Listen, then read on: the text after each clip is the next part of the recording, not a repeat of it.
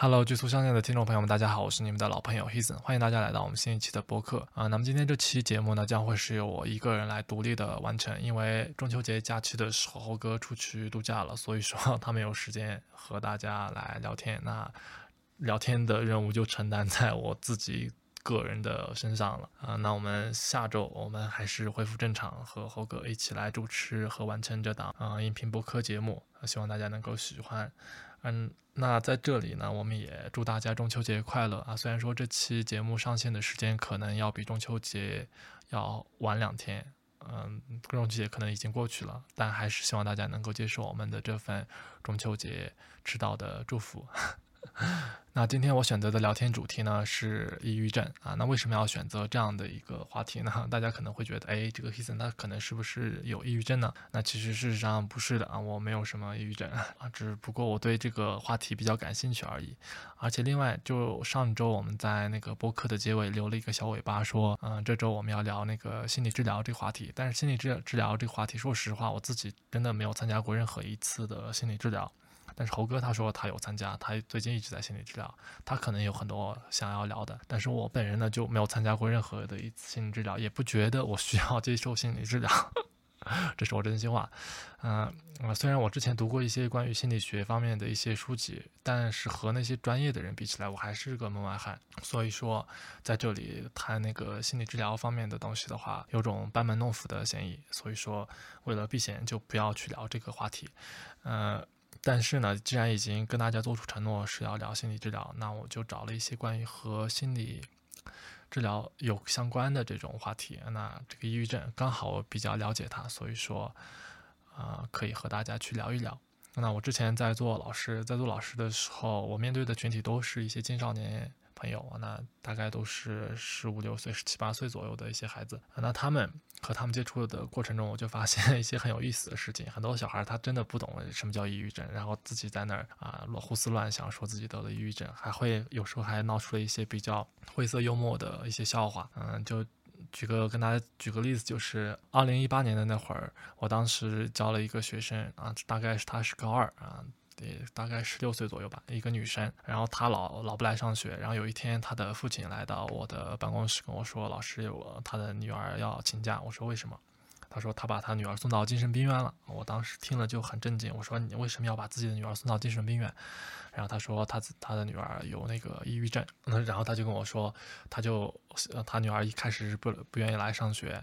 然后。只要父母一提上学，他就开始自残，拿那个铅笔刀啊，或者是那个尖锐的东西，就往自己的胳膊上划，划的就那个血就都流出来了，然后那个肉都翻过来了，就听起来比较可怕。呃，然后后来根据那个医生的治疗，然后说需要到精神病院去治疗一下，然后他去了之后，在那儿待了三个月，然后要跟来跟我来请假。然后三个月过了之后，那个女孩就回回到学校了。来到学校之后呢，那个呃女生，我找了个时间，我就跟她去聊了一聊，到底是怎么回事。然后那个跟那个小孩聊天的过程中，我就发现，其实那小孩一根本就不是抑郁症，他就没得什么病。然后那个小孩他就跟我坦白了，他来了一个坦白局。他说：“老师，其实事情是这样子。他说一开始他就主要害怕那个我们班上有个数学老师比较厉害。”他可能就天天收作业，然后他作业又不爱写，然后那个他 特别怕那个数学老师收作业，于是就不愿意来上学。那不愿意来上学的时候，啊，那必须要找一个理由嘛。然后这他是装病的话，去医院一查就查出来啊。然后他就在网上搜，拿手机这么一搜，然后发现，哎，这个抑郁症可能就，啊，别人都查不出来。然后但是抑郁症有一个。最主要的一个症状就是说，它可能会导致人的自残或者自自杀嘛。然后他就为了威胁自己的父母嘛，给父母撒了个谎，自己有抑郁症啊，说啊自己逼他上学的话，他就自残。呃，然后只要父母一说他那个什么，呃，去上学，他就拿那个铅笔自己划。然后当时他他划的时候，他说自己有。手手下有留情，就是没有特别用力的划，就划破一点点，流了一点血。然后后来和父母吵吵的厉害了，父母就越来越越焦虑，逼逼得越紧，然后他就就真的就开始划了，划的也比较深。呃，然后在被送到那个精神病院之前呢，他自己跟我说，他是很清楚他自己是没有什么是病的，但是在那那里面待了三个月之后，他他发现自己真的确实可能有一点轻微的。嗯抑郁症了，然后他就特别想返回到学校，然后就跟父母说他自己病治好了，然后表现的特别乖，怎么说怎么来，然后他父母也挺高兴，觉得哎这个精神病院这个治疗还挺好的，然后三个月就把我女儿治好了，然后他来上学了，然后然后我听到这个故事我就特别想笑，然后当时我对这个抑郁症也算是有一些了解。然后，嗯，我就跟他讲了一下到底这个抑郁症的这些症状啊，然后发现他其实里面，他除了自残、自残或者是自杀的这种行为的话，其实其实没有其他的任何的一个症状的。所所以说，从这个故事我们就看到，其其实青少年这个小朋友们真的挺可爱的。我发现 他为为了呃自己不想做一件事情，说自己是抑郁症，我我觉得我觉得很很大一部分青少年都可能是有这种情绪在的。所以说，在这里跟大家聊一聊这个抑郁症，还是比较蛮有意思的一件事情。那关于抑郁症的这个了解，我一开始是从那个世界卫生组织的那个官网上去找到它的一些信息的，因为因为我本人呢就比较信那些官方的那些比较靠谱一点的消息来源嘛。啊，我然后我我也建议大家去以后要掌握某项疾病的一些具体的情况或者数据的时候，也建议大家去那个世界卫生组织的那官网上去查一查，去看一看，因为那个是一个呃联合国的一个机构，它毕竟不会在那儿呃搞一些虚假的一些宣传啊，或者是数据啊，所以说它上面的东西还是比较的客观靠谱的。然后在那上面呢，我一开始查的时候。我查的内容就是关于抑郁症的一些重要的事实啊，然后那上面他列举的啊，首先他列举的一个数据非常的震惊啊，他说全世界大概有百分之五的成年人患有抑郁症，那那这是什么概念呢？就相当于是，呃，十八岁以上的人群当中，就全世界所有的人当中，十八岁以上的人群当中有，就全世界总人口啊，百分之五都有抑郁症，这是一个非常吓人的数字。如果把这个调查的范围扩大到全世界总人口的话，包括这个未成年人的话，啊，那这个数据可能是百分之三点八。这个这份报告是二零二一年九月十三号刊登到那个世界卫生组织的这个官网上的。它上面说，全世界总人口当中有百分之三点八的人患有抑郁症。嗯，这百分之三点八是包括所有的人口。刚才那百分之五是只是包括成年人。然后，当我们把这三点八乘以我们全世界总人口的数量的时候，在当时啊，大概有二点八亿的人患有抑郁症，这是一个非常可怕的数字。嗯，然后我们中国抑郁症患患者在这二点八亿人当中占了多少人呢？嗯，这个问题在二零一九年，中国本身也有一份研究报告关于抑郁症的，上面说，啊，当时中国大概有。九千五百万人得了这个抑郁症，那那也就是说，几乎是超过一半以上的这个抑郁症患者是来自中国的。那大家听到这里是不是觉得很震惊？发现那是不是中国是世界上最啊人口最多的那个抑郁症患者国家？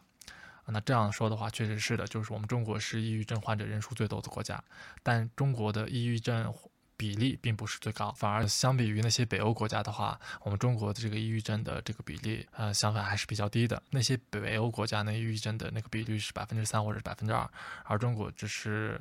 啊十四亿人分之一亿，那就十四分之一，那个大概是零点零七左右啊。所以还是比较低的一个抑郁症比率，只不过我们的人口基数比较大，那乘以这样的一个低的比率之后，就有这么多人了啊。相比于北欧这些百分之二、百分之三的这些国家来说的话，我们的这个抑郁症的这个发病率并不是特别的高啊。那那尽管如此呢，我们仍然有一个亿的这样的呃抑郁症患者啊，所以说这个问题还是不容忽视的。然后这份报告他说啊，抑郁症它是全世界啊致残的主要的原因，什么意思呢？就是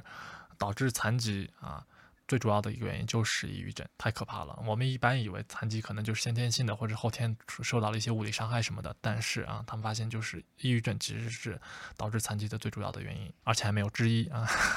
所以说太可怕了。然后在男性和女性呃方面比较的话，那个女性群体更容易受到抑郁症的影响，男性群体要少一点啊。所以说。女女性的患者要比男性的患者要多，在中国也是这样子的。那抑郁症可能会导致严重的死亡行为啊，自杀，而且那个自杀的行为可有些行为很特别的恐怖。那到二零二一年九月十三号的时候，啊，已经对那些轻度或者是中度以及重度的这些抑郁症，都有一些比较行之有效的治疗治疗方法，但是它并没有说可以治愈或者是完全根除这个事情。那那以上呢，就是在二零二一年九月十三号之前，那个世界卫生组织关于抑郁症的一份详细的研究报告，啊，它上面披露了一些重要的事实。呃，那到目前为止呢，到二零二二年左，现在九月份过了一年，这个抑郁症患者的人数可能还是在呈现一个增加的趋势，说不定这个呃数数据可能会进一步的增加。所以说，抑郁症这个事情是一个急需去解决和呃被大家所认知的一个事情。毕竟有这么多人在得这个抑郁症。然后呢，关于嗯，到底这个抑郁症具体有什么样的一个症状呢？那我在网上查了一些资料，然后身边也是确实是有这样的一个抑郁症的患者。然后对于通过他们的观察以及网上搜索这些资料，我就总结出了以下的几个特征啊。第一个啊，抑郁症的一个特征就是，他首先一定要抑郁，那不这不是废话吗？呃。这里所说的抑郁和抑郁症是不一样的。抑郁指的是抑郁的一种情绪，这种情绪我们大家都会基本上是有的。遇到一些心烦的事情的时候，那我们都会抑郁一下啊。但是抑郁症患者的这个抑郁情绪呢，可能并不是像普通人想象的那么简单。我们大多数人基本上都是抑郁一下啊，最多两三天就过去了。像我本人的话，可能打一场游戏就忘忘记了，不会持续太久。但是抑郁症患者的这个抑郁情绪呢，它可能是长时间的，最起码要两周以上，然后每天啊，然后是每时每刻都会感受到抑郁，而且是无间断，就是长时间无间断啊，所以说非常可怕。那就无你想一下，每天无间断的这种抑郁，嗯，多可怕的事情。然后第二个最重要的特征就是对任何事情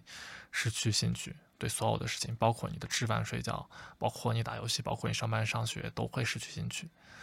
呃，那那这里就有必要提到一点的，就是，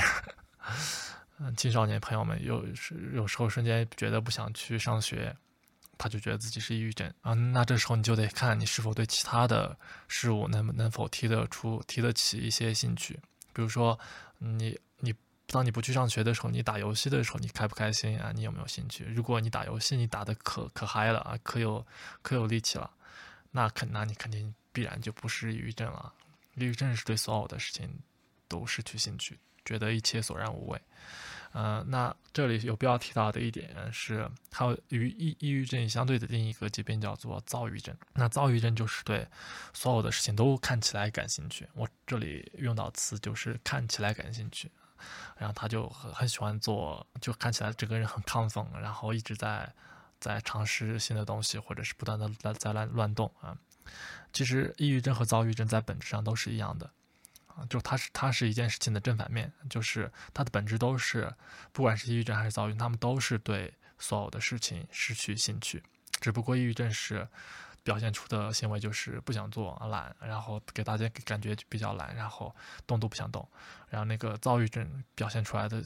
结果就是，好像他对一件事情看起来好像很感兴趣，不停的在那儿活动，然后在那做事情啊，像疯了一样。但是那些躁郁症患者，他其实心里明白，他对于那些他所做的事情是无意识的，然后是没有什么感觉的。啊，比如说他狂吃饭呀，他其实是没有觉得自己在吃什么。享享受的食物啊，他可能就是只是的单纯的在吃一样啊。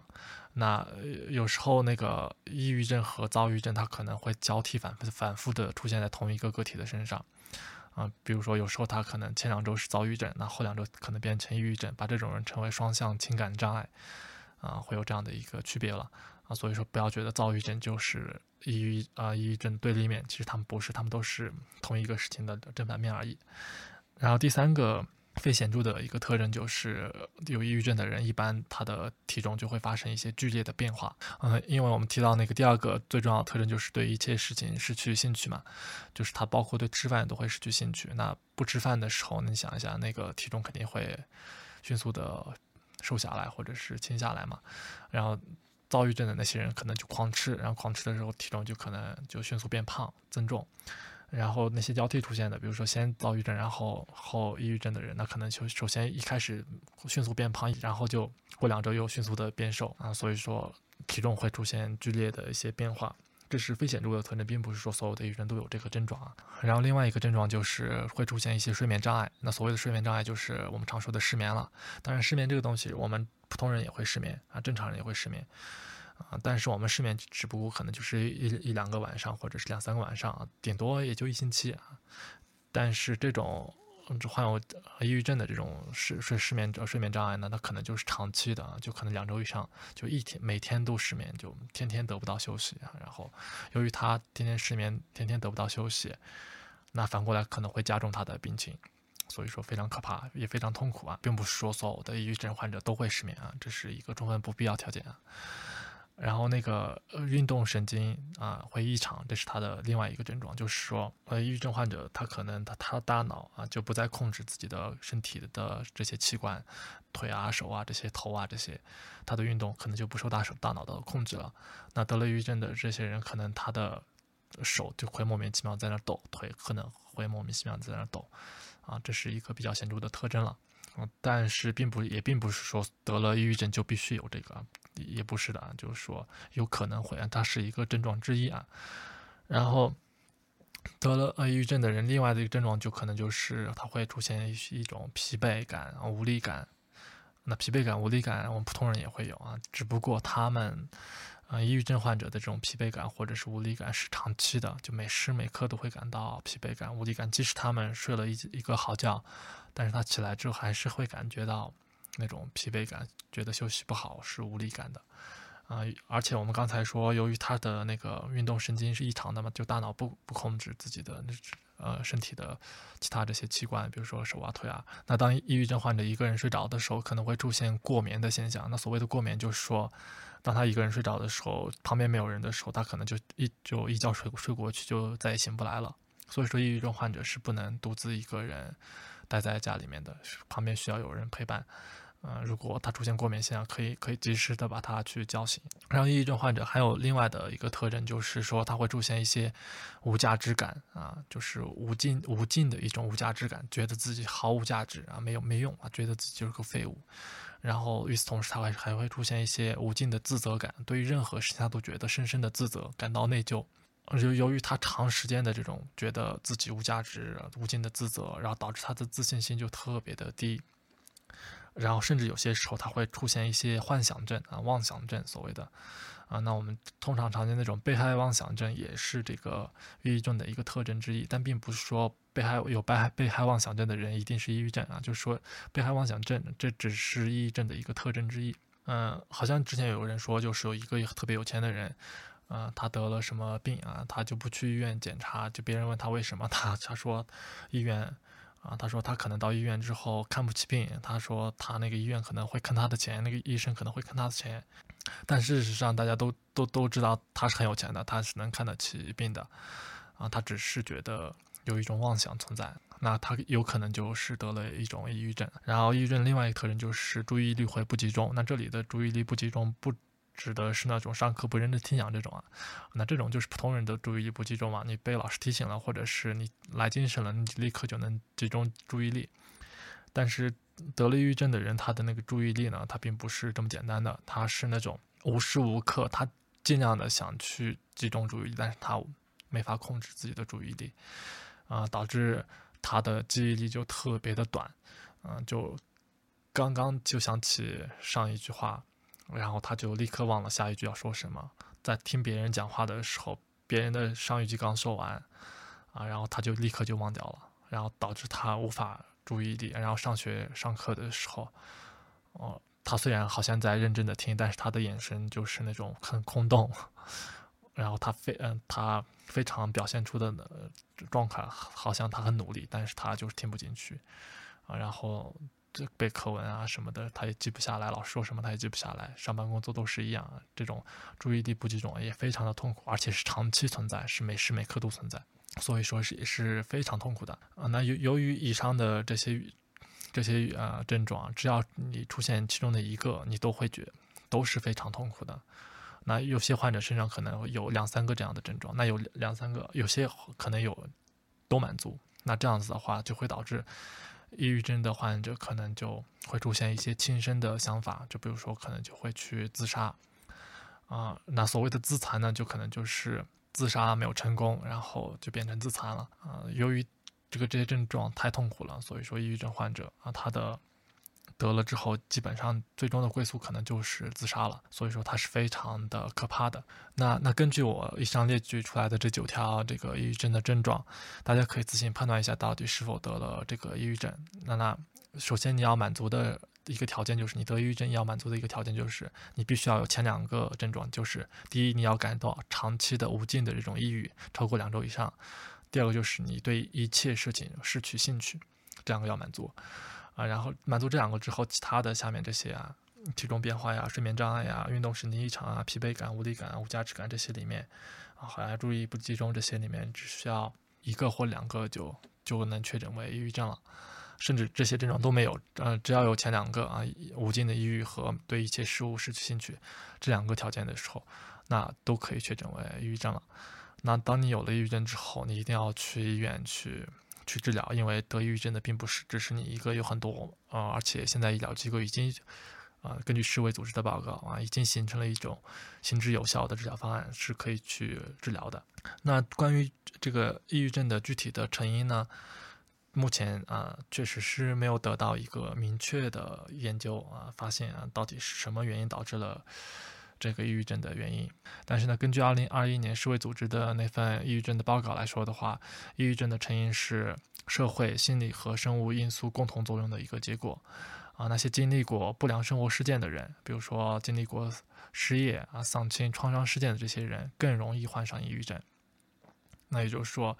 啊，有有这些是呃不良生活事件的人更容易因得得这个抑郁症，但并不是说只要经历这些一定会得，啊，这只不过是一些诱因，具体的根本的成因是什么，目前还不是特别的清楚啊。那那虽然说对于这个抑郁症的成因我们并不是特别清楚，但是我们确实可以对它进行预防和治疗。啊，那目前预防的方式呢，就基本上是对这个抑郁症进行宣传啊，当对大家有让大家去对这个抑郁症有一个了解，然后有了症状之后就立刻去就医，啊，基本上这样的一个方案。然后治疗的方案基本上就是采取两两种方式，一种是或者两种方式结合吧。第一种就是心理疏导，第二种就是药物治疗。那还有可能就是心理疏导和药物治疗共同作用吧。目前基本上都是这样的一个一个方式。那那那说到这里呢，可能还会有另外一个疑问，就是可能说是，是不是有有些生活条件过得好的人群，他可能是不是就不得这个抑郁症？其实也不是的。根据有一些研究发现，这这个研究并不是来自世卫组织啊，是来自于其他，呃，那个也科学科研团队啊。他们发现就是，其实抑郁症的呃发病啊，它并不是和我们的社会地位啊、家庭环境、我们的生活富裕程度成正相关的。那也就是说，和这些没有明确的关联。那换句话也就是说，抑郁症是任何人都可能会得的，啊，它和你的社会地位、家庭环境啊，那个生活的富裕程度其实是无关的。那么上期博客当中我们举那例那个例子，张朝阳这个人，那在我们大多数人眼里，他可能就是一个非常成功的人，但是他仍然是有抑郁症的。所以说，我们不能就说，哎，生活条件的人，呃呃，生活条件好的人是不是这抑郁症就不会得啊？那也不是的。那有些人讲，那这个抑郁症是不是通过遗传得到的？其实也不是。那抑郁症的遗传率只有百分之四十，这个这一这个遗传率其实是相对比较低的，因为它比起那个躁郁症啊这些精神分裂这种百分之八十的这种遗传率的话，抑郁症基本上是不遗传的。所以说到目前为止啊，不管是怎么怎么弄啊，都是没有明确的找出那个抑郁症的一个原因。但是在二零二一年啊，一位日本的一个教授，他名字叫做近藤一博，他带领的那个科研团队，他发现呢，其实啊，抑郁症啊，它是由病毒感染导致的。那这一下就把抑郁症突然从一个心理疾病就。就变迁到一个正常的病毒感染的疾病上了，所以说这个打击对大多数人都是巨大的。嗯，以前我们都认为这个抑郁症可能就真的是心理疾病，那可能需要心理医生的一些治疗手段。但如果它是一个病毒感染导致的话呢，那可能我们需要的治疗方式完全就不一样了。那可能就真的就是像治感冒病。治新冠病这样的一种治疗手段去治疗这个抑郁症了。那换句话说，只要它是一个通过病毒感染导致的话，那我们可能就可以去预防它，打一些疫苗啊什么的，可以去预防它。嗯，然后他的研究当中称，这个抑郁症是由一种叫人疱疹病毒导致的，嗯，一种一种疾病啊。那这种人疱疹病毒呢，并不是一个新型的什么病毒，它其实在我们的每个人的身上都是有的。我们中国人常说，我们中国人会上火，就是嘴角会出现那种溃疡，那个溃疡的根本就是因为这个疱疹病毒啊。还有一些人会会得那种带状疱疹啊，那身体上出疱疹，那疱疹也是这个呃这个疱疹病毒导致的。嗯，只不过在大多数情况下呢，大多数人都是免疫力比较强的，然后也不会。感受到特别的疲惫以及压抑，所以说这个病毒就不太会能够导致我们的这个抑郁症的发生。但是当人在一段时间内出现那个疲惫、压抑，同时那个免疫力比较低下的时候，这个疱疹病毒呢，它可能就进入到我们的神经啊，然后就引发这个抑郁症。嗯，那那这样子的话，那我是不是就可以打那些抗病毒的针啊？什么是不是可以就治疗它了？其实事实上，我们按照我们的新冠病毒的这种方式的话，我们发现，其实我们对于病毒确确实是没有太大的一个什么办法的。那个疫苗什么时候研制出来，且不说，啊，即使是研制出来了啊，那可能你已经受到那个抑郁症折磨好几年了，啊，所以说，作为大多数的人得了抑郁症之后呢？我们需要从源头下手，就是说，其实我们每个人身上都是有包疱疹病毒的嘛，只不过有些人他在特定的情况下会得，有些人就不得。那什么特定情况？就是三个，一个是疲惫啊，一个是压抑啊，一个就是免疫力低下。那疲惫和压抑，基本上我们在社会当中生活的人基本上都是有的嘛。这个疲惫，你你只能通过那些科学的睡眠方法、休息方法去缓解。然后压抑这种东西，你确实需要去找一些心理医生啊什么进行一个心理疏导。然后让自己变得不再那么压抑，然后自己免疫力低下这个选项，我觉得是大多数人都可以做到的。不是让大家去把免疫力降低，而是说通过一些有效的体育锻炼啊，那个身体锻炼，让自己的免疫力提高，这是非常好的一个方式。当你免疫力提高的时候，那个疱疱疹病毒就可能就没有一个机会去入侵你的身体了。所以说，我们目前能做的只有这这个方面，就是说提高自己的免疫力。那说到这里呢，大家可能就会觉得。哎，以前觉得这它可能是一种复杂的心理疾病，